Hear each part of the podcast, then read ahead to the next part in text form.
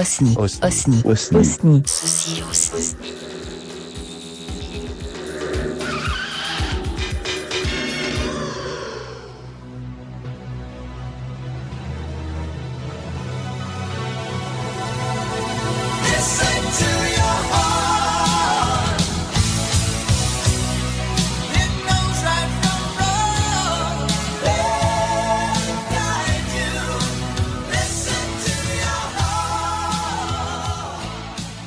Dans ce numéro éphémère de fausses idées. Alors aujourd'hui, j'aborde un sujet étonnant. Les fausses idées, les souvenirs erronés. Avez-vous déjà ressenti ce petit plaisir de la découverte d'une connaissance? Ce frisson qu'on a hâte de partager? Le « tu savais que ?» ou euh, Je m'étais jamais rendu compte. Mais encore, ah, je ne m'étais jamais vraiment posé la question. J'adore apprendre sur les idées reçues qui sont démontées, les sens cachés dans une œuvre, cachés ou pas. Parfois, la subtilité n'est pas forcément dissimulée d'ailleurs, mais bien emballée par une ritournelle enfantine ou un style fleuri évoquant tout autre chose à notre inconscient. Il court, il court, le furet, le furet du bois, mesdames. Il court, il court, le furet, le furet du bois joli. Il est passé par ici. L'exemple de cet épisode est plutôt de l'ordre du souvenir erroné, d'une certitude qui s'est renforcée avec les années. Et au détour d'une discussion, on se décide à exhumer les éléments de cette réminiscence, pourtant très précise. On en est même fier d'avoir une si bonne mémoire d'ailleurs. Et là, badaboum Ah, je suis désolé, hein, je ne suis pas Jean-Michel Brutage. Podcast tout est en vacances. Et j'ai pas, du coup, j'ai pas mes fantaisies sonores habituelles. Ce fichu syndicat des personnages de podcast qui obtient plein d'acquis sociaux pour des amis imaginaires, je vous jure, hein, faut se les faire, hein. Mais enfin, c'est le progrès, que voulez-vous. Donc, je disais, oui, patatras. J'ai toujours été passionné par le home cinéma. J'ai d'ailleurs été le premier de la bande à brancher mon ampli stéréo sur mon magnétoscope. Et je vous dis même pas comment je faisais cracher mes enceintes avec le premier laserdisc import Terminator 2. Vous savez, la scène du début là.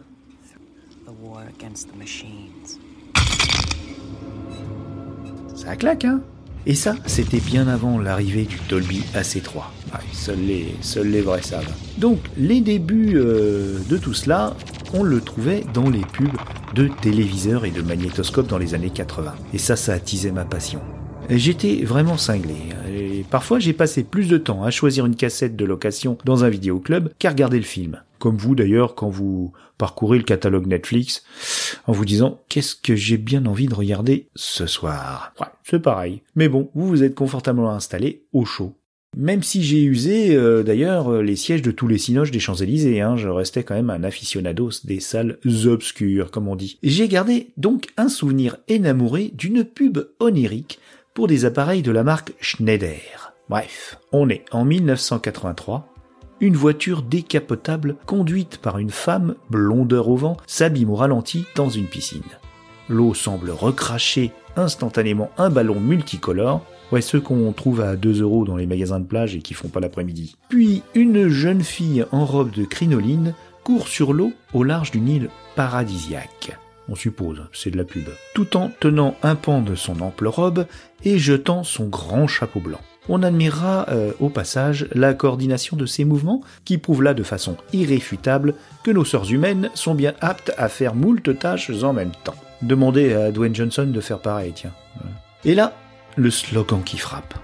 Schneider, c'est magique. Schneider, c'est magique. Comme quoi, le PSG n'a rien inventé. Hein. Ouais, je sais, c'est moche. Mais il fallait que je la fasse celle-là quand même. En tout, hormis le caractère n'importe nawak mais très graphique et, chose rare, pas du tout sexualisé, de la chose vantant avant tout la beauté des images diffusées par les téléviseurs de la marque, ah, je fais quand même une aparté, hein, parce que c'est pas d'une grande logique cette histoire. On est censé regarder ce spot sur notre TV pourrie, en tout cas moins bonne que la Schneider. Comment on pourrait se rendre compte de la qualité des images si on regarde ça sur... Enfin... euh, on tourne en rond quand même, hein. Mais c'est pas le sujet. Les images époustouflantes à l'époque, mais à l'époque, parce que le spot euh, dispo à présent euh, sur le site de l'INA, et vous aurez le lien en description, est quasiment irregardable, hein, donc euh, faut un peu d'imagination. Mais bon, c'est pas c'est pas c'est pas du patrimoine non plus. Hein. Donc ces images époustouflantes s'accompagnait d'une musique aussi planante euh, que possible, avec un petit air de saxo très très iconique. Il y avait aussi une vocalise charmante que je pensais d'ailleurs avoir été rajoutée en même temps que le slogan, ce qui n'était pas le cas. Eh bien, j'ai été persuadé pendant 37 ans qu'il s'agissait d'un passage de solo saxo typiquement années 80, tiré de la chanson célèbre de Jerry Rafferty, Baker Street, et qui date de 1977. Cette chanson a été classée numéro 12 au chart annuel américain en 78 et au plus haut des tops dans le monde entier. Quoi? Bon, allez. Numéro 2 en France en 78. Vous êtes chauvin quand même, hein? Je vous la passe euh, en fin d'épisode, euh, c'est promis, euh, dans son intégralité. Ah oui, je ne serais pas Dany si je n'avais pas une petite réco podcast. Donc ce sera sous forme de message à Maxime de Recoversion. Euh, c'est un podcast qui traite, mais pas que, de reprises de chansons célèbres, célèbres ou pas d'ailleurs.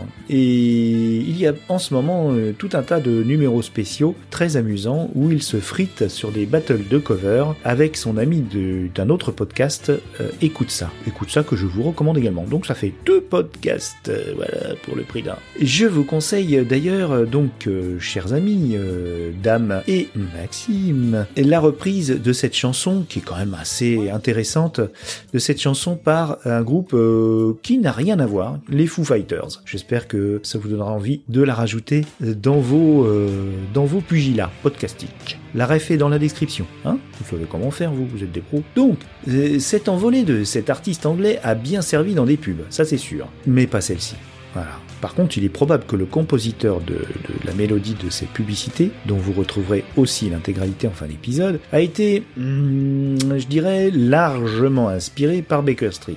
Euh, Grâce à une visite de forum sympa, j'ai appris à ma plus grande stupéfaction donc qu'il s'agissait en effet du titre Walking on the Sea par un éphémère projet baptisé California Beach Hotel. Oui, on n'est pas loin non plus du Hotel California des Eagles sorti en 1977 aussi. Décidément, cette année aura marqué celui qui se cache derrière toute cette histoire. Derrière donc ce projet se cache un compositeur qui est plus connu euh, par un public moins nombreux. Il s'agit d'Hugues de Courson, qui a été euh, le fondateur d'un groupe mythique pour les initiés, Malicorne. Dans les années 70, ils ont produit un folk euh, très post-68, euh, retour aux sources, tout ça, tout ça, tout ça.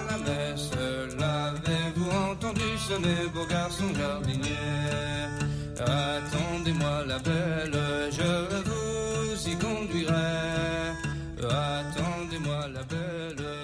il a connu quand même un beau succès et a vendu près de 2 millions d'albums. Euh, Hugues de Courson s'est euh, ensuite attelé à composer des musiques de ballets contemporains et de nombreux événements artistiques, tout en gardant une assurance financière en composant pour la publicité. Comme il cite à lui-même, de super croix à de la lessive au matelas, et donc en passant par les téléviseurs. Ses hauts faits d'armes pour la pub ne sont d'ailleurs pas crédités dans sa fiche Wikipédia.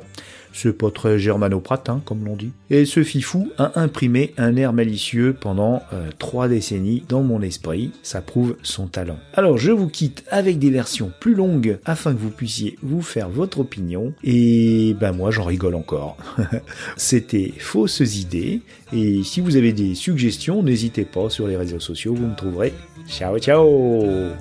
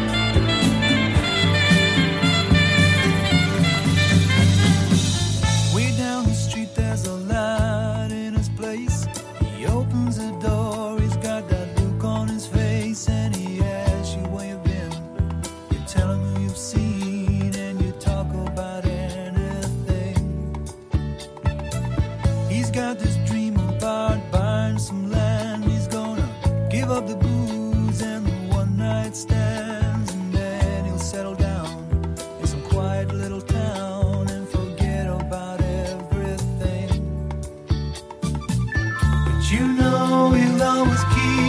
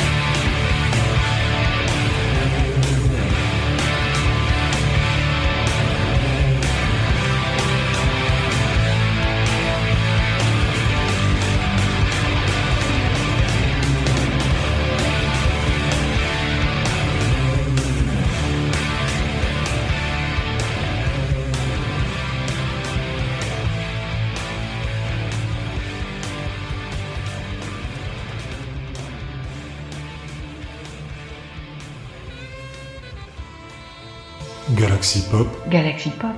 Galaxy Pop, Galaxy Pop. Wow. Galaxy Pop.